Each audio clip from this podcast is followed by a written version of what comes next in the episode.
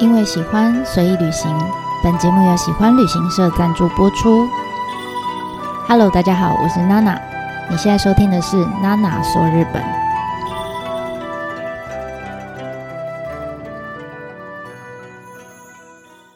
Hello，大家好，我是娜娜。感谢你又选择回到这里，跟着娜娜师傅一起继续走。哎，濑户内国际艺术季的风。那我们这次要带大家去的是我自己非常喜欢的心脏音档案室，还有呃真工厂哈两个作品，两个空间吧，应该算空间哈。那同时呢，也会为这个系列，呵 呵所谓这个系列不是封岛，是整个濑户内国际艺术季的系列文章，暂时先画下一个逗号哈。那诶，为那些我去过但是还来不及介绍的。还有我还没去过的新作品，留下一些伏笔。那我希望以后有机会可以再去到丰岛的时候呢，可以带更多东西回来跟大家分享。所以丰岛大概就会到这一集为止。好，好，那下面如果你是第一次听娜娜的 podcast 的话，这边稍微跟你做个说明。下面的内容啊，呃，大多是分享我一些可能在巴士上面或者是在行程中会跟旅伴们一起。呃，讨论的一些分享的一些内容笔记哈，所以多多少少都会掺杂我自己在濑户内国际艺术季里面的一些体验啊，或者是感想跟小故事。所以对于你已经去过的朋友，我觉得这些内容刚好可以呃大家互相交流，当做一个回忆哈。然后，如果你是现在正计划要去，或者是你已经现在就站在作品门口，诶，那下面内容可能就会有一些暴雷的地方，那你可以自己斟酌要听到什么程度。好那我的建议是，你可以先进去一次，在还没有听的情况下，然后呢出来听一听，再进去一次，看看你有没有漏掉什么。好，那这是我建议的享用方式。那最后，如果你现在真的要去，诶，你想要先听看看有有什么衡量要不要去的话，那你也可以直接开始先听下面的内容。好，那我们这一次要介绍的两个作品的第一个就是心脏音档案室。还记得我们之前在介绍大地艺术季的时候，曾经有一个作品空间哈，被我形容的很像鬼屋，但是却让我非常震撼的一个作品，叫《最后的教室》。那当初呢，创作这个作品的艺术家，就是从呃，他从第一届的大地艺术季就开始呃被邀请来参与。他叫波坦斯基，哈，是一个法国的当代艺术家。那如果你对最后的教室有兴趣，哈，对这个作品有兴趣的话，我可以建议你回去回放第一百一十二集，我们有介绍比较详细的介绍这个艺术家。那我这边稍微简单讲一下，就是因为他的呃，他是有犹太人的血统跟背景，好，所以导致于他在小时候曾经在呃二次世界大战末期的时候，跟他的呃父母有一段时间是在那个很黑很暗的那个防空洞里面避难的回忆，所以他的创作很长都是紧扣着记忆啊。死亡啊，这样子的主题哈。那虽然说这是华人或者是说亚洲人 都非常忌讳的话题哈，但很显然是北川富朗真的太欣赏他的作品，所以继大地艺术季之后，他又邀请他来到濑户内海的丰岛上面。那希望呢，他可以把过去。呃，在世界各地收集到的这个心脏呃心跳存档的这个系列的作品呢，可以收藏在丰岛这边好，而且它是收藏在丰岛靠东北角的一个很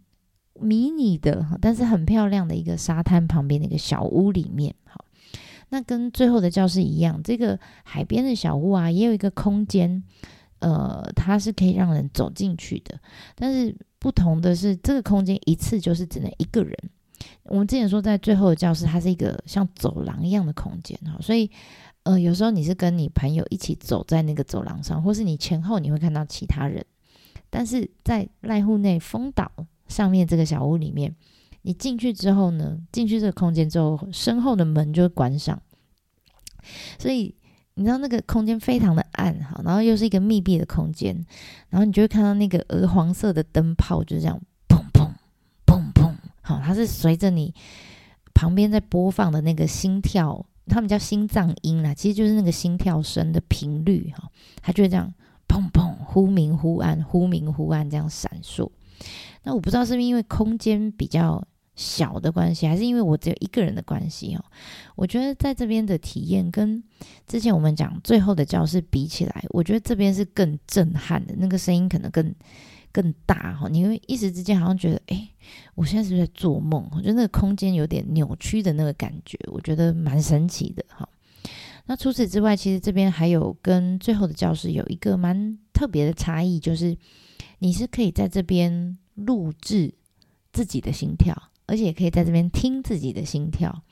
就你进到这个小屋的呃右手边哈，你会看到有。两间小小的、很像诊疗室的空间，很像医院那个诊疗室。那这两个空间其实就是可以让我们进去录自己的心跳的录音室，就对了。然后录完之后呢，你会发现左手边有一格一格是面海的座位，你可以看到濑户内海的风景，非常漂亮。然后你可以戴上耳机，就坐在那个一格一格的很像一兰拉面的座位区哈。然后你可以播放你刚刚录下来的。呃，心跳声的这个档案，当然你也可以听别人的，哈，它每个都有编号，所以你可以点播，哈，或是听你自己的。那你录完之后呢，你还可以，呃，这个柜台就会把你的心跳的声音就会归档，就会给一个编号。那你也可以跟他说，我想要做成 CD，你可以带回家，然后你回家就没事可以放来听，还可以最后还可以当成传家之宝，有没有留给自己的孙子这样？或是孙子的孙子，你可以想想看，就是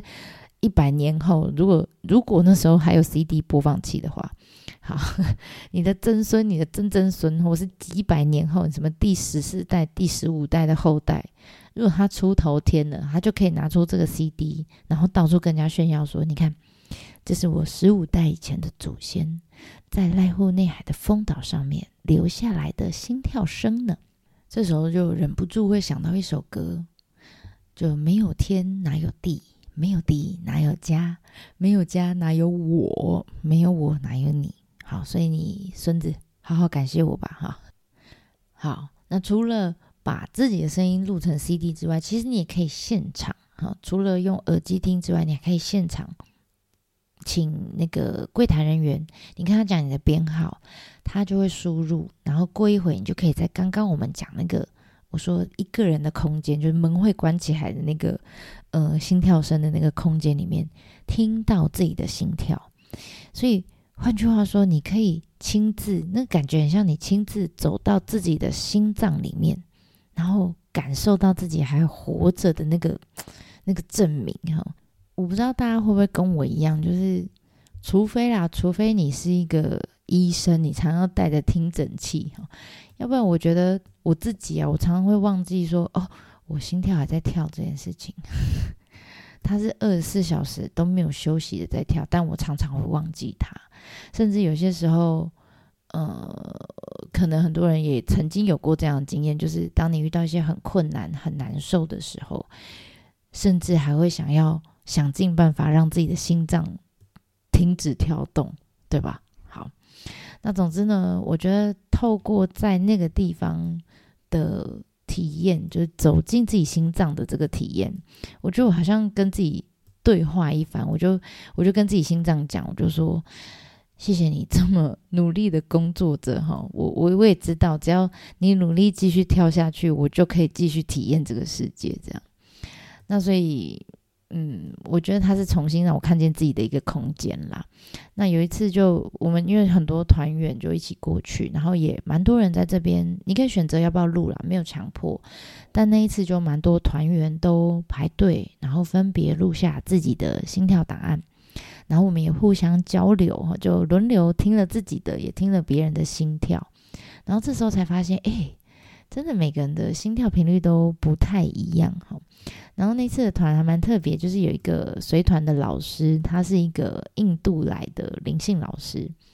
很神奇。他的心跳声就是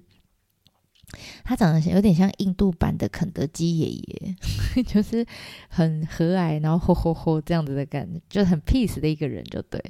然后我们就走进去那个空间去听他的心跳的时候，就发现。哎，他的心跳声就是很明显的，呃，比较缓慢，然后很沉稳这样。那有一些旅伴的的的心跳，你就觉得听起来就砰砰砰砰砰砰砰，好像跳针这样哈。然后有些没有什么规律，甚至还有杂音这样。然后我们出来就说：“你赶快去看医生。” 那总之就是你会发现，从心跳好像也可以判断出不同的人的个性或者是年纪啊等等。我觉得这也是一个非常有趣的体验。那现在这个作品其实已经在风岛上面，二零一零年开始嘛，到现在已经十二年、十三年了哈。所以我在贝勒森他们的官网上，我有看到一个风岛的住在风岛上面的岛民啊，一个阿姨很可爱，他们就访问她，然后那个阿姨就说，她曾经啊就在心脏音档案室刚开幕的时候来路过她自己的心跳，然后他就说啊，他希望。以后可以在他的告别式上面呢，把他的心跳声音拿出来播，播给他的孙子，或是给他在世的这些后代听，这样。然后平常他，因为他就岛民嘛，他也会跟邻居就没事来这边晃一晃，然后听听别人的心跳，这样。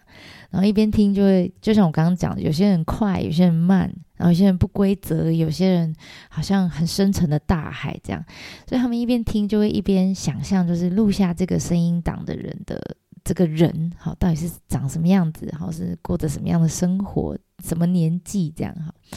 那我觉得很有趣哈。所以大家如果以后有机会来到这边，不要忘记可以录下自己的心跳，然后你就可以变成这个作品的一部分我很可惜，我忘记我自己的编号，不然我就告诉大家可以去听我的。好，那这是第一个。那。最后一个呢，我想要跟大家分享的是大竹伸朗的作品，叫《真工厂》。那如果你是曾经去过指导的朋友，我相信你应该对大竹伸朗印象蛮深刻的，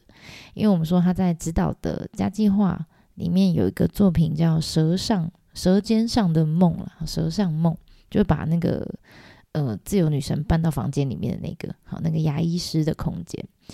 那还有另外一个，就是大家应该更熟悉的，就是在公浦港附近有一个叫 I Love You 的一个可以一边泡汤一边沉浸在那个拼贴艺术的空间里面的一个作品哈。那这都是他非常红的作品。那你就知道他就是一个呃很擅长用简报啊、绘画啊、呃海报、瓷砖，甚至是声音、影像、扛棒，还有立体的东西、立体的雕像等等。总之，各式各样的东西都把它拼贴在一起，做成他的作品哈。所以他的作品常常就是给人家很哇眼花缭乱、很忙的印象哈。但是呢，这一次我要分享的这个真工厂这个作品，应该是他目前为止拿来拼贴的材料中用最大体积用最大的，然后但是外观却是最朴素的拼贴作品。那为什么要特别强调拼贴两个字呢？因为你真的进去，你看不太出来是拼在哪跟贴在哪。原来啊，是因为他用的媒材的材料，哈，这次用的材料是非常完整的。好，你会觉得嗯没有拼啊，好，其实他是把两大个东西拼在一起。其中一个呢是它的空间，哈，就像它这个作品的名称叫真工厂。这个空间呢，原本就曾经是丰岛上面一个制造针哈的工厂。那这个针当然就是拿来做织袜子啊、织布啊等等。那但是这个工厂呢，在一九八八年就歇业了。所以后来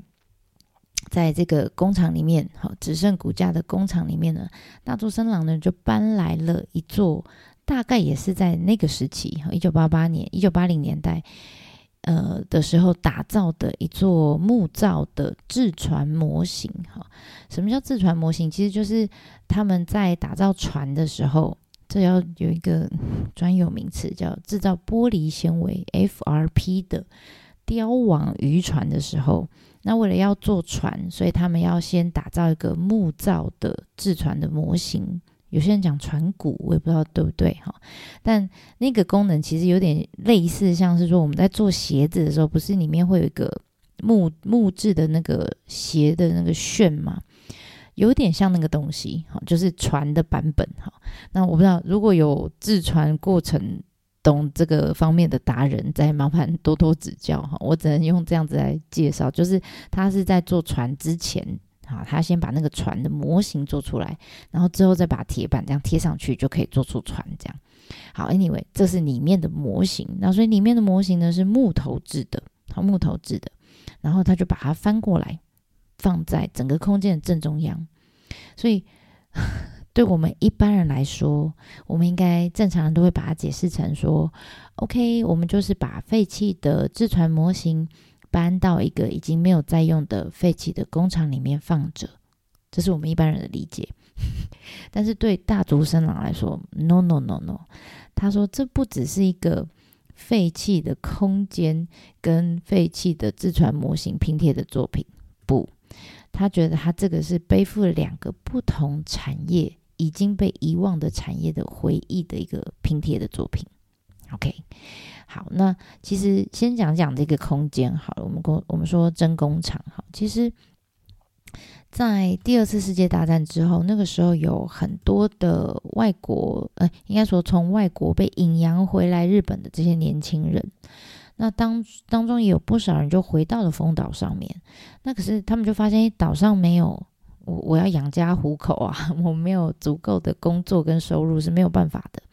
所以他们就只好怎么样，每天这样往返到附近的陆地上的大都市去，每天可能要花两个小时坐船这样。那所以当时就愿意住在风岛上的人就越来越少，慢慢就跑出去了。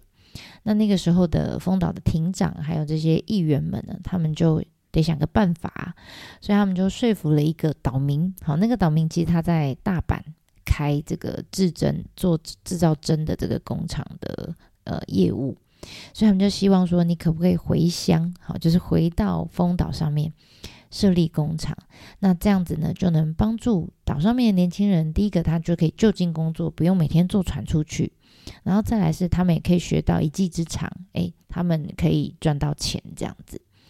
那所以后来这个岛民他也就觉得啊，可以回馈乡里，好，所以他真的他就在一九六四年就回来了丰岛，然后呃设立了一个呃制针的工厂，那开始从那时候开始营运到后来大概营运了二十五年左右，一直到平成元年的时候才收团收摊这样子。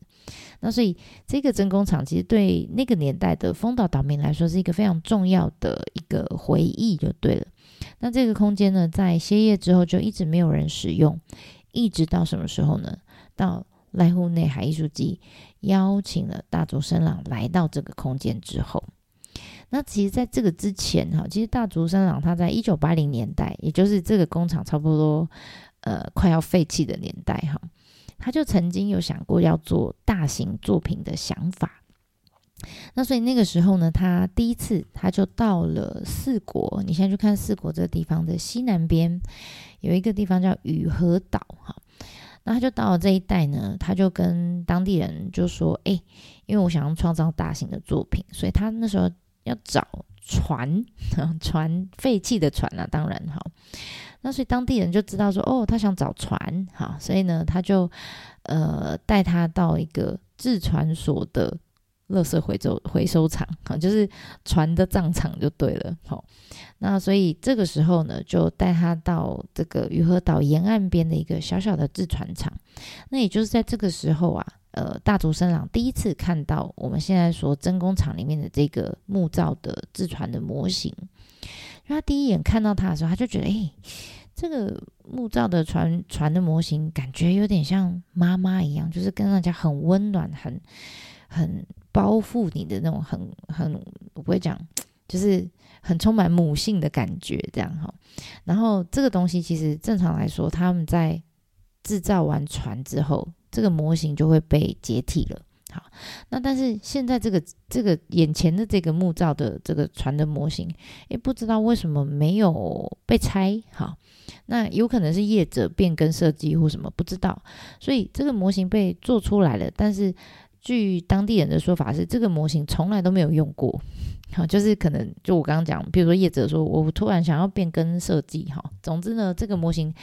从头到尾都没有被用过，然后没有被派上用场，就被抛弃在当地了，因为它也没有被拆掉，哈，就这样，松东妈妈就完整的一个留在那里。那那时候的大竹生郎就看到这个船的模型，但他也没有想太多，他就有一个印象在那里。那当初他为了找废弃的船啊，他就曾经就是好几次就来到这里来，好就来到鱼河岛这个海边，哇找啊找找啊找，然后每一次呢，他找到想要的东西，可是你知道他不得不哈，因为运输技术的关系，他想要把这个东西带回东京，可是带不运不回去哈，东西太大了。所以他只好就是把这些船只好大切八块，好才能运到他想要创作的地点去。那但是他这样来来回回好几次，每次只要经过这里呢，他就会看到那个在那个鱼河岛制造制船厂里面有这个木造的这个模型。他总觉得，哎，这个模型越看越有趣，他觉得好像越来越不像造船模型哈，比较像是嗯，有点像非洲的民宅。然后又感觉有点像神神社那样，有点神圣的感觉。那甚至有时候看起来又像，好像以前日本神文时代留下来的遗迹。哈，总之他就觉得他越来越有一种超越时空的能量在呼唤他，这样。所以神奇的来了哈。当当时后来他到这个丰岛上面看到真工厂这个废弃的这个工厂的场地的时候，不知道为什么他脑中就浮现了一个画面，就是。哎，那个木造的造船模型哈，就从屋顶从从天而降，这个画面哇，就浮现在他脑袋里面。他心里就在想，这还有什么这个拼贴作品比这个船更适合呢？而且很神奇哦，他量了一下，刚刚好，这个空间这个场地居然刚刚好可以发现放下这个船的模型。这个船的模型大概有十七公尺这么长，很大呀，好，很大。那后来他还去研究了一下，哎，从呃这个鱼河岛船运船用船运搬运过来，来到这里哈，这一个模型可以不用被解体，不用被切割，它可以规章呵呵从鱼河岛运来丰岛。好，那当然过程当中，他也曾经想过说，诶，我是不是要在这个呃废弃的工厂的空间里面，或是在这个木造的自传模型上面加一些其他的创作啊、绘画啊、拼贴等等。总之，考量了非常多，最后决定的结果还是，嗯，不要，因为他觉得任何的加工好像都会破坏这两个很他觉得是非常完美的结合好的组合，这样。而且更神奇的是，就据说了，在他决定要把这个呃木造的船模型运来丰岛的那一年，就是二零一五年哈，那一年的秋天，刚好四国西南边这一块，就因为呃就发生暴雨，而且是长期间的暴雨哈，所以就。造成非常严重的土石流，那造船所这一带呢，也就是放放有这个模型的造船所这一带，也因为土石流，所以造成非常严重的伤害，非常严重的损害。土石流也是啪就冲下来这样，但是你知道很神奇，这些沙土呢，居然在这个制船模型的前一公尺的地方停了下来，所以你知道这个制船模型完全没有受到任何的损害。就是故意长呵呵，好，然后所以他们很顺利的就把这个木造模型就从四国搭着船，然后一路北上，然后穿过濑户内桥，那濑户大桥的底下，总之呢就搭了四天的船，终于来到了丰岛。那来到丰岛之后就很可爱，你知道丰岛的岛民们，大家就哇，大家就一起来呼朋引伴这样，然后在船这个模型前面就拉了一条绳子。然后下面有拖车这样，然后再就大家就很像在拔河这样，就一起拖着那个绳子，然后整个过程很像在迎娶，然后，在娶媳妇儿，然后或者是有点像办祭典，他们也有请这个神职人员来哇祈求啊平安工程顺利啊等等之类的。总之那个画面就是很可爱哦，就你就看到大人小孩老人家一起拉着绳子。然后沿途就这样经过这个丰岛的这个马路，然后一路从加浦港就这样运运运运运到了真工厂。好，这一路其实也没有很长，不到一公里，那就七八百公尺这样。可是大竹说生朗就说，他就说这段路其实是非常重要的。他希望以后啦，以后呃。这个只要曾经参与在这个过程当中的人哈，如果以后都能记得这一段，就是我们大家一起拉着绳子，然后在丰岛的大街上面拖着一个呃很大的船的模型的这个回忆。大家只要可以把这个回忆留在心里面，他觉得就就足够了。好，就即便啦，现在这个木造的船模型，它已经没有办法再造船了，或是这个工厂遗迹也没有办法再做针了。好，没有办法制造针，但可以如如果可以透过他所创作的这个，就是把两个回忆跟场所结合在一起的作品，好，透过这样的方式可以把这样传承下去的话。甚至是创造我们刚刚说，大家一起拖着船在大街上拖着船，创造出这样子的一个新的回忆。诶，他觉得他的作品就就够了，好，这就达到他的目目的了。好，所以我觉得这个作品乍看之下你会觉得好简单，不知道在在干嘛。可是其实它背后的一些呃过程，其实才是我觉得大竹生长他想要创造出来的东西，想要保留下来的东西。所以希望下次大家有时间有机会的话，可以去这里走走看看喽。好，那我们这次分享就先到这里啦，我们下一次见喽，电话马达宁。